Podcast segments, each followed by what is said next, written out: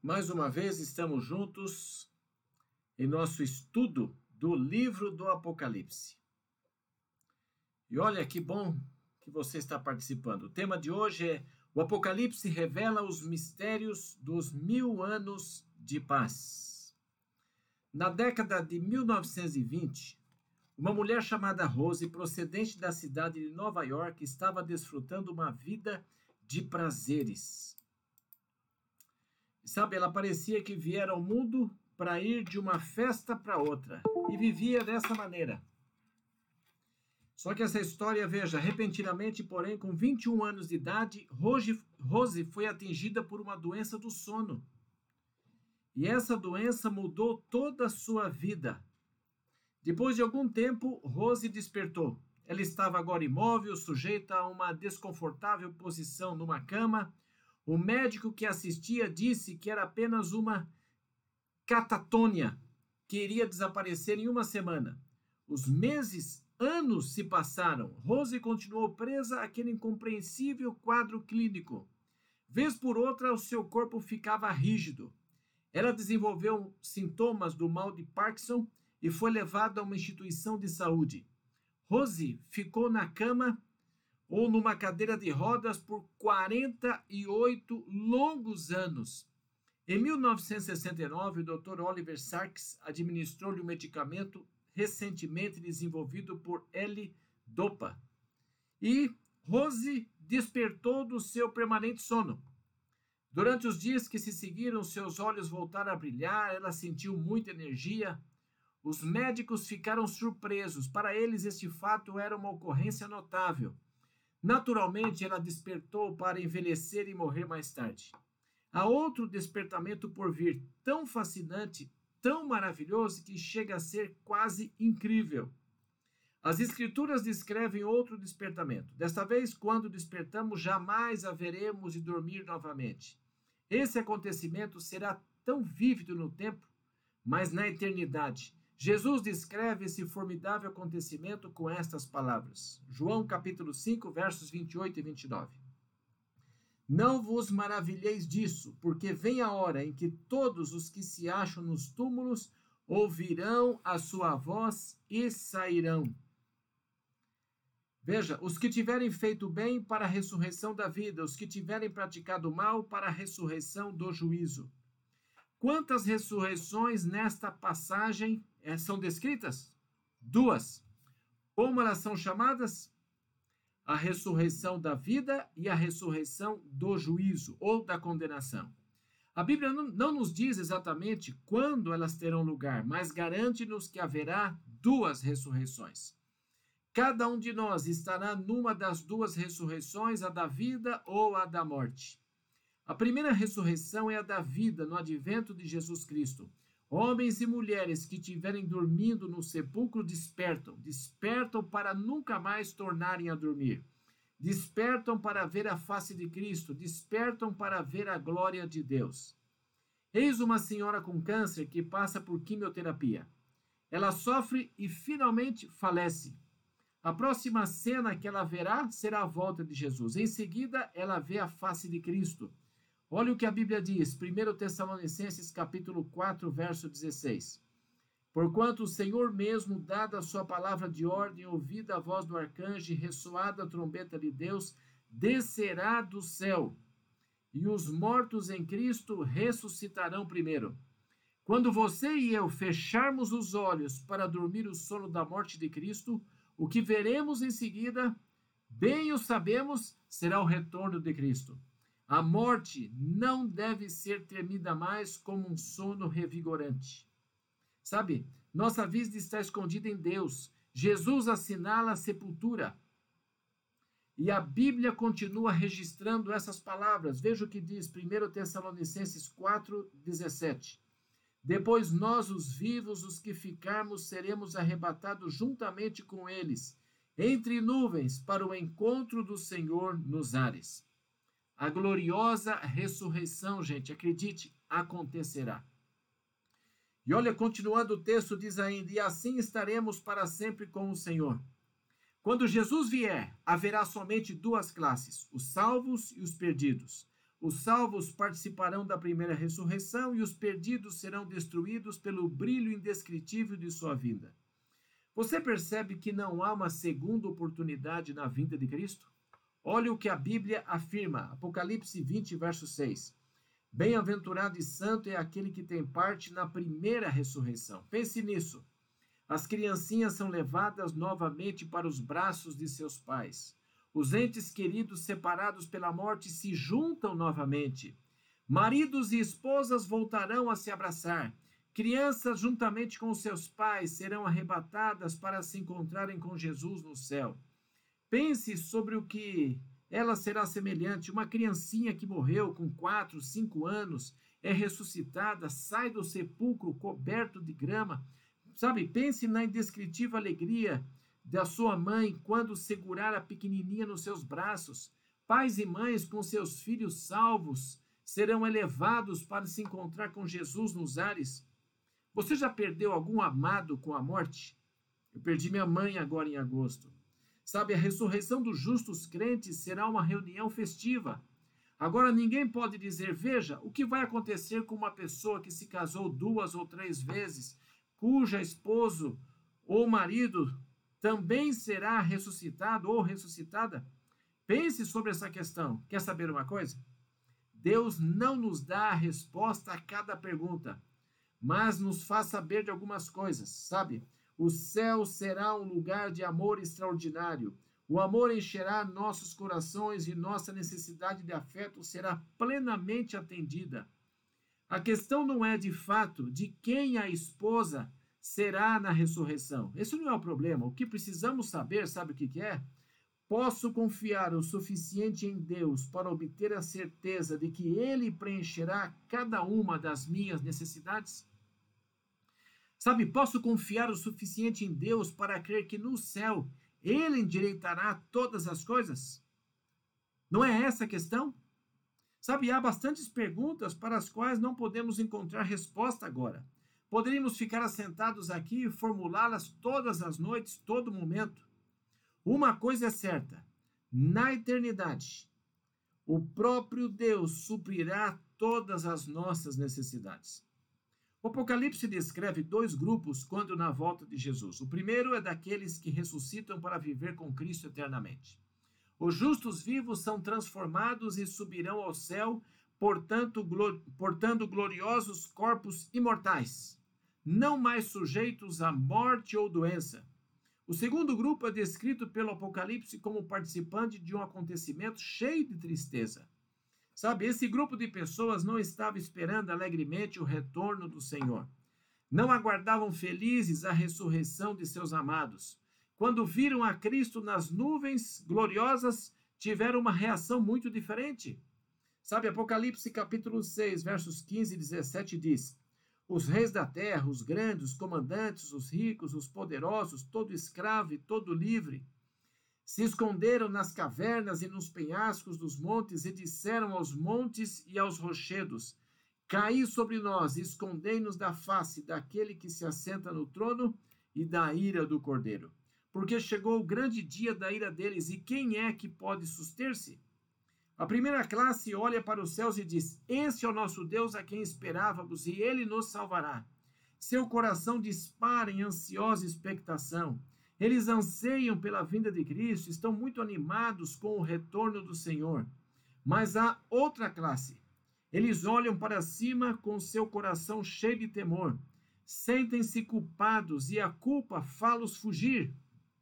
Olham para o alto e veem a justiça de Deus, olham para o alto e veem a santidade de Deus, olham para o alto e veem a Cristo, então começam a fugir desesperadamente.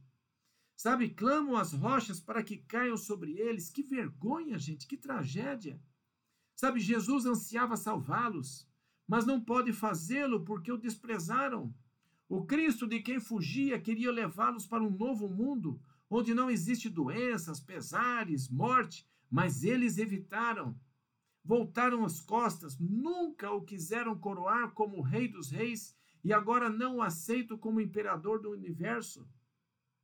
Sabe, senhoras e senhores, se você não o coroar como rei no seu coração agora, correrá de medo naquele dia. Sabe, as pessoas serão presas de inusitado temor, porque a santidade de Deus os consumirá. O que significa aceitar Jesus como Rei? Significa convidá-lo para reinar no trono do seu coração. Significa dizer assim: Olha, Senhor, não estou dirigindo minha própria vida, o Senhor está. Não estou assentado no trono do meu coração, o Senhor está. Um dia quero olhar para cima e dizer assim, ó, assim, Jesus, tu és o meu Senhor e meu Salvador, meu Rei e meu Redentor. Percebe? Cristo não é apenas nosso Salvador, é também nosso Senhor.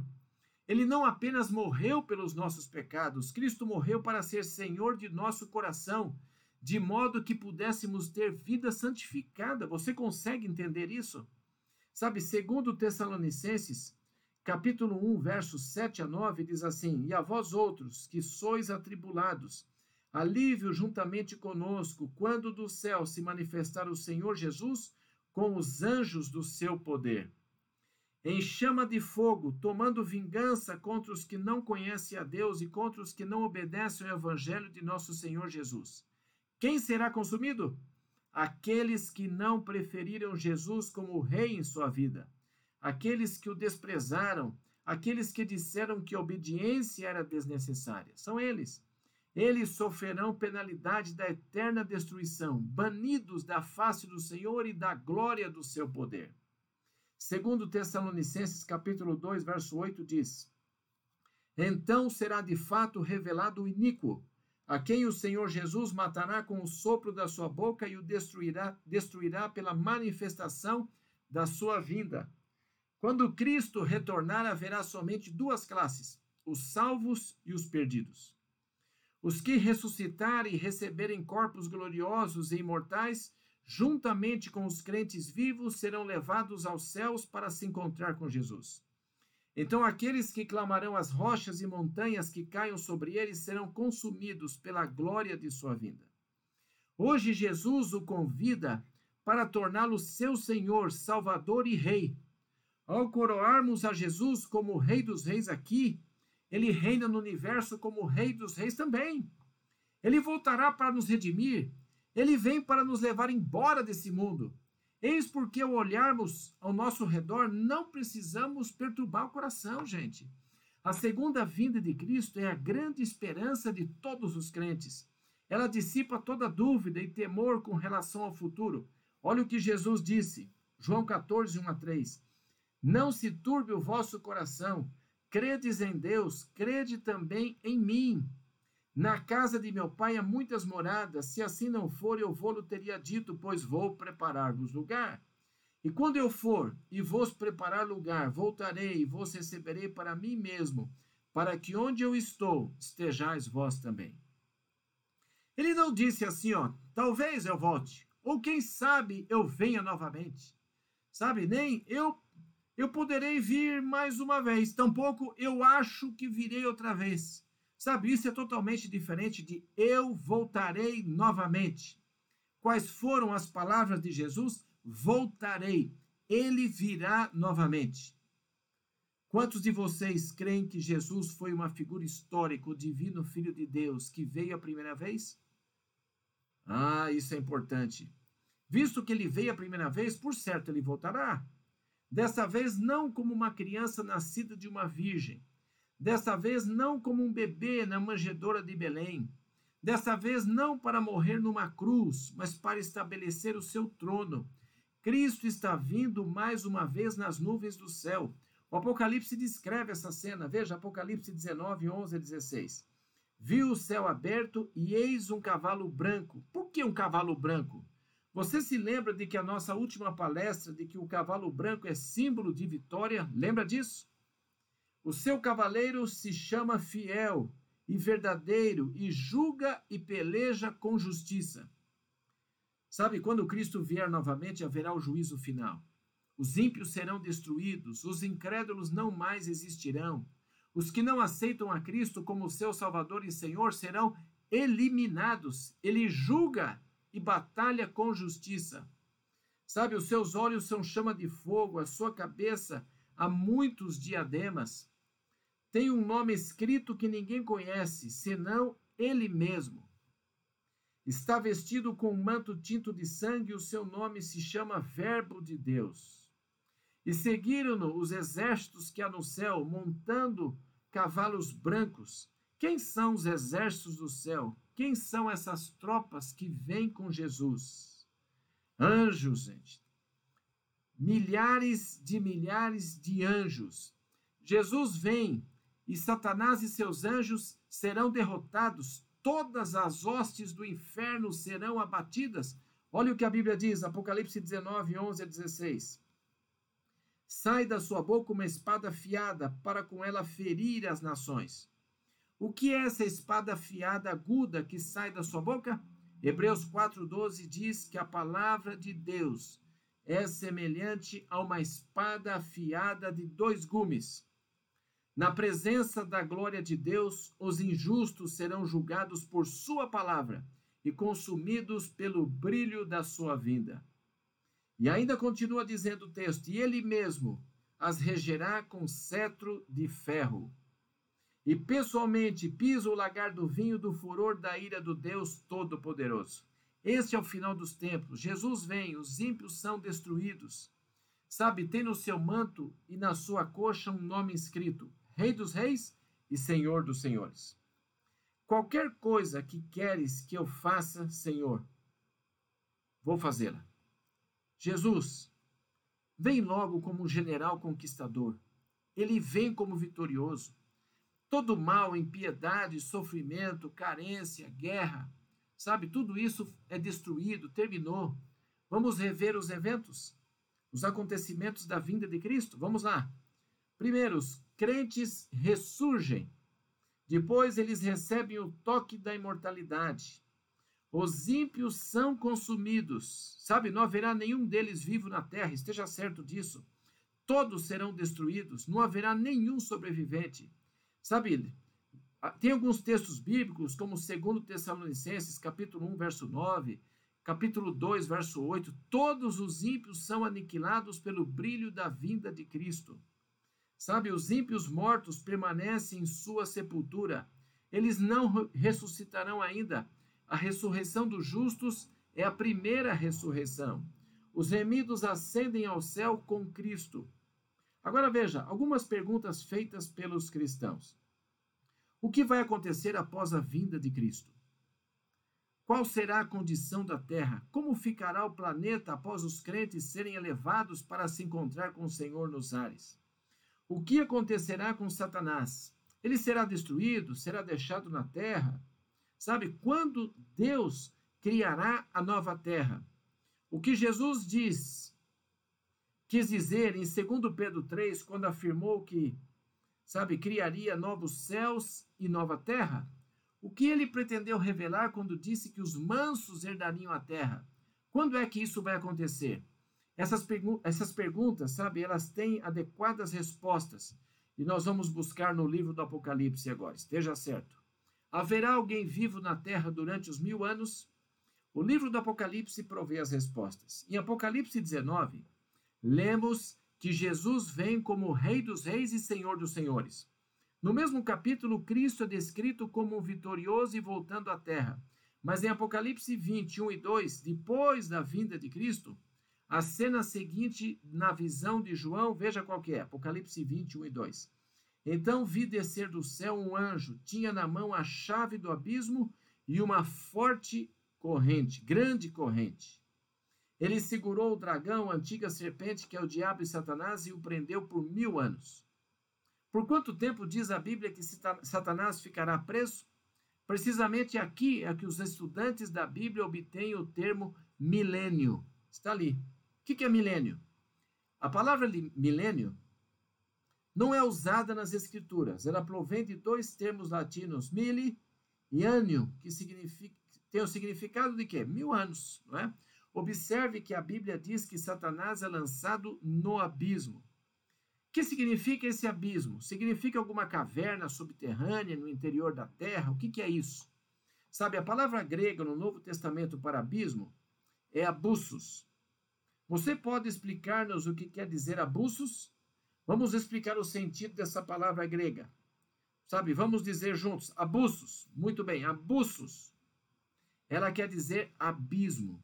Em que sentido é usado nas Escrituras? Sabe, um abismo é simplesmente um lugar de escuridão. Recorramos ao livro de Gênesis, Gênesis capítulo 1, verso 1 e 2. A terra, porém, estava sem forma e vazia. É dito que a terra era um abusos, um abismo, um lugar desolado. Quando as escrituras usam o termo sem forma e vazia para descrever a terra abandonada, vale-se da palavra abusos. Sabe, esse vocabulário não tem o sentido de alguma profunda caverna subterrânea lá no centro da terra, nada disso. Quando Cristo vier pela segunda vez, cada montanha e ilha se moverá de seus lugares. Todos os edifícios e construções do planeta serão destruídos, gente. Vai ser algo tremendo, nunca foi visto isso. Quando Jesus vier pela segunda vez, os justos mortos são ressuscitados e os justos vivos serão arrebatados juntamente com aqueles para se encontrarem com o Senhor nos ares. Quando Cristo voltar com os ímpios vivos, sabe, serão destruídos pelo resplendor da sua vinda. Sabe? Serão consumidos pela glória do retorno de Jesus. Os descrentes serão aniquilados. Os ímpios mortos continuarão em seu sepulcro. Assim sendo, a terra estará desolada, como um abismo semelhante ao que era antes de Deus chamar a terra existência, sem forma e vazia. Assim, abismo significa um planeta destruído e totalmente desolado. Que significam as correntes que prendem Satanás? Você se lembra de que o Apocalipse diz que ele será preso e acorrentado por longo tempo, mil anos? Será que Deus vai descer e colocar algemas em Satanás? Que correntes são essas? A Bíblia nos fala abertamente sobre isso.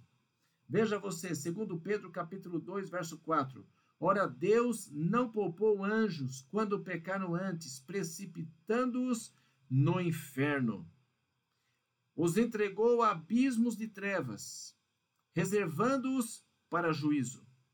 Conclui facilmente que durante os mil anos Satanás estará preso ou acorrentado na terra com os grilhões da escuridão. De acordo com a Escritura, as correntes são feitas de trevas. Durante os mil anos, Satanás vagueará pela terra desolada, sem ninguém para submeter às suas tentações. Estará preso juntamente com seus anjos na horrível escuridão das suas próprias maldades. Uma cadeia de circunstância os prende. Satanás disse a Eva: Eva, se você comer dessa árvore, terá vida, jamais morrerá. Recorde-se de que Satanás disse aos anjos: Se vocês me seguirem, terão alegria e felicidade. Durante o milênio, por que Jesus não volta e cria uma nova terra? Sabe, tudo o que Deus faz é para garantir a segurança do universo por toda a eternidade. Deus aqui está lidando com o problema do pecado, não de maneira paliativa, mas de maneira eterna. Ele deseja que o pecado nunca mais se erga em sua deformada cabeça, sabe? A fim de que isso ocorra, duas coisas precisam acontecer. Veja, Todo o universo, anjos, seres humanos terrenos precisam saber que o Senhor é um Deus de imensurável amor. Ele é digno de confiança. Eis porque Jesus veio para mostrar que Deus amou o mundo de tal maneira que ele é um Deus de amor infinito, que você pode depositar nele toda a sua confiança. Ele percorrerá qualquer distância para nos salvar. Ele vai retirar você de qualquer abismo. Nenhum pecado é tão negro que Jesus não possa pagar. O grande conflito entre o bem e o mal nunca seria resolvido a menos que todo o universo veja a sua extrema malignidade. E é isso mesmo. Satanás perambular, andará por essa terra, passando pelos cadáveres dos ímpios, andará pelas profundezas das trevas, que, as trevas que envolvem toda a terra. Percorrerá essas cidades todas arrasadas, sabe? Ecoando e repercutindo através de todo o universo, então, as palavras: o salário do pecado é o quê? Morte.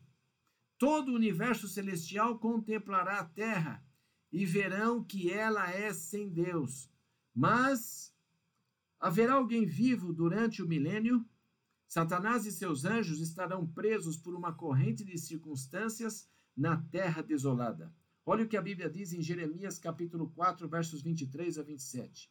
Olhei para a terra e ei-la sem forma e vazia, para os céus e não tinham luz. Olhei para os montes, e eis que tremiam, e todos os outeiros estremeciam. Olhei e eis que não havia homem nenhum, em todas as aves dos céus haviam fugido. Algumas pessoas nutrem aquela ideia estranha de que viveremos na terra durante os mil anos. Sabe, a minha Bíblia diz que seremos arrebatados para Cristo e iremos para o templo celestial. Está ali. Olhei ainda e eis a terra fértil, que a terra fértil era um deserto. É claro que o profeta não está descrevendo a criação. Aquele será um tempo em que a terra fértil tornar-se-á um deserto, um lugar desolado, após a vinda de Cristo. E olha, ele continua dizendo: e todas as suas cidades estavam derribadas diante do Senhor, diante do furor da sua ira. Pois assim diz o Senhor: toda a terra está assolada, porém não a consumirei de todo. Veja, por que Deus não elimina a terra? Sabe, porque as cinzas desse velho mundo, Deus criará uma nova terra. A despeito de toda devastação, de toda destruição, o Senhor criará novos céus e nova terra. A cidade santa descerá do céu, Deus recriará os céus e a terra. Jeremias escreve posteriormente esta cena dizendo assim, ó, Jeremias 25, é 25, 33. Eis que o Senhor entregará à morte aquele dia Eis que o Senhor entregar a morte naquele dia se estenderão de uma a outra extremidade da terra. Não serão pranteados, nem recolhidos, nem sepultados, serão como estercos sobre a face da terra. Enquanto Satanás percorre a terra, ele ouvirá em sua mente: o salário do pecado é a morte, o pecado traz morte, rebelião contra Deus é autodestrutiva. A revolta contra Deus, gente, traz tristeza, desapontamento, mas os justos dirão assim: ó, Senhor, nós confiamos em Ti, a Tua vontade é o meio de vida que a gente almeja, que a gente quer. Os caminhos de Satanás são morte. Você tem dúvida disso? O amor produz vida. Egoísmo frutifica em morte. Olha o que a Bíblia diz em Apocalipse 20, verso 6. Bem-aventurado e santo é aquele que tem parte na primeira ressurreição. Sobre estes, a segunda morte não tem autoridade. Pelo contrário, serão sacerdotes de Deus e de Cristo e reinarão com ele os mil anos. Olha que texto magnífico! Ele diz que os justos serão sacerdotes de Deus e reinarão com ele durante mil anos. O que estarão os justos fazendo nesse reinado com Cristo? Apocalipse 24 diz assim: Olha, ouvi vi também tronos e, e neste sentaram-se aqueles os quais foi dada a autoridade de julgar. Jamais venda a sua alma. Há somente dois caminhos, o da vida e o da morte. Vendê-la por dinheiro é fazer negócio barato, vendê-la pela luxúria ou ambição é entregá-la por nada. Deus diz: neste tempo os livros foram abertos. Apocalipse 20, 12 diz assim: Então se abriram os livros. Você pode dizer: olha, eu não entendo bem essa questão, porque após os perdidos estarem condenados, os livros são abertos. Há um drama entre o bem e o mal, entre Cristo e Satanás, a gente precisa entender isso. Durante o período de mil anos, a que chamamos de milênio, Deus tornará claras todas as indignações, as dúvidas, indagações que nós temos. Teremos a oportunidade de examinar os registros celestiais Compreenderemos então que Deus fez tudo o que podia para salvar cada pessoa. Todos os que se perderam fizeram por suas próprias escolhas. Todo o universo entenderá de uma vez por todas que Deus fez tudo o que podia para salvar a raça humana, você e eu. Todas as perguntas sobre a sua justiça e amor serão plenamente respondidas. E o mais surpreendente é isso, sabe? Que um Deus infinitamente amoroso, sábio e justo nos permite participar com ele desse julgamento final. O apóstolo Paulo diz assim, ó, 1 Coríntios 6, 2 e 3. Ou não sabeis que os santos hão de julgar o mundo? Está ali. Não, saber, não sabeis que havemos de julgar os próprios anjos? 1 Coríntios 4, 5 diz assim: Portanto, Nada julgueis antes do tempo, até que venha o Senhor, o qual não somente trará plena luz às coisas ocultas das trevas, mas também manifestará os desígnios dos corações, e então cada um receberá o seu louvor da parte de Deus. Sabe, quando os livros do céu forem abertos, entenderemos com total clareza por que as coisas nos sucederam. Compreenderemos os tempos difíceis, os bons tempos. Veremos como tudo se encaixou no maravilhoso plano de Deus. Vamos recapitular o que aconteceu durante o período dos mil anos conhecido como milênio. Está ficando tudo claro para você? Está entendendo esse assunto? Veja. Acontecimentos durante, os durante os, o milênio, ou acontecimentos milenares. Veja você. Os justos no céu. Os ímpios estarão mortos. Satanás e seus anjos ficam presos à terra. A terra permanece em estado caótico. Que eventos ocorrem após o término do milênio? Veja, os ímpios mortos ressuscitam. Esse acontecimento aqui ele está predito lá em Apocalipse 20, verso 5. Os restantes dos mortos não reviveram até que se completassem os mil anos. Os restantes dos mortos nessas passagens, quem que são? Os ímpios, tá claro? Temos a ressurreição da vida para os crentes no início dos mil anos e a ressurreição da condenação para os ímpios ao final dos mil anos. João descreve esse grupo de seres humanos perdidos com uma frase extraordinária. Olha o que ele diz em Apocalipse 20, verso 8. O número destes é como a areia do mar. O conflito dos séculos prossegue. A batalha entre o bem e o mal chega a um glorioso clímax. Sabe, Satanás e os ímpios de todas as eras formam um gigantesco exército para atacar a cidade santa que desceu do céu no final dos mil anos. Veja a descrição desses eventos lá em Apocalipse 20, versos 7 e 8.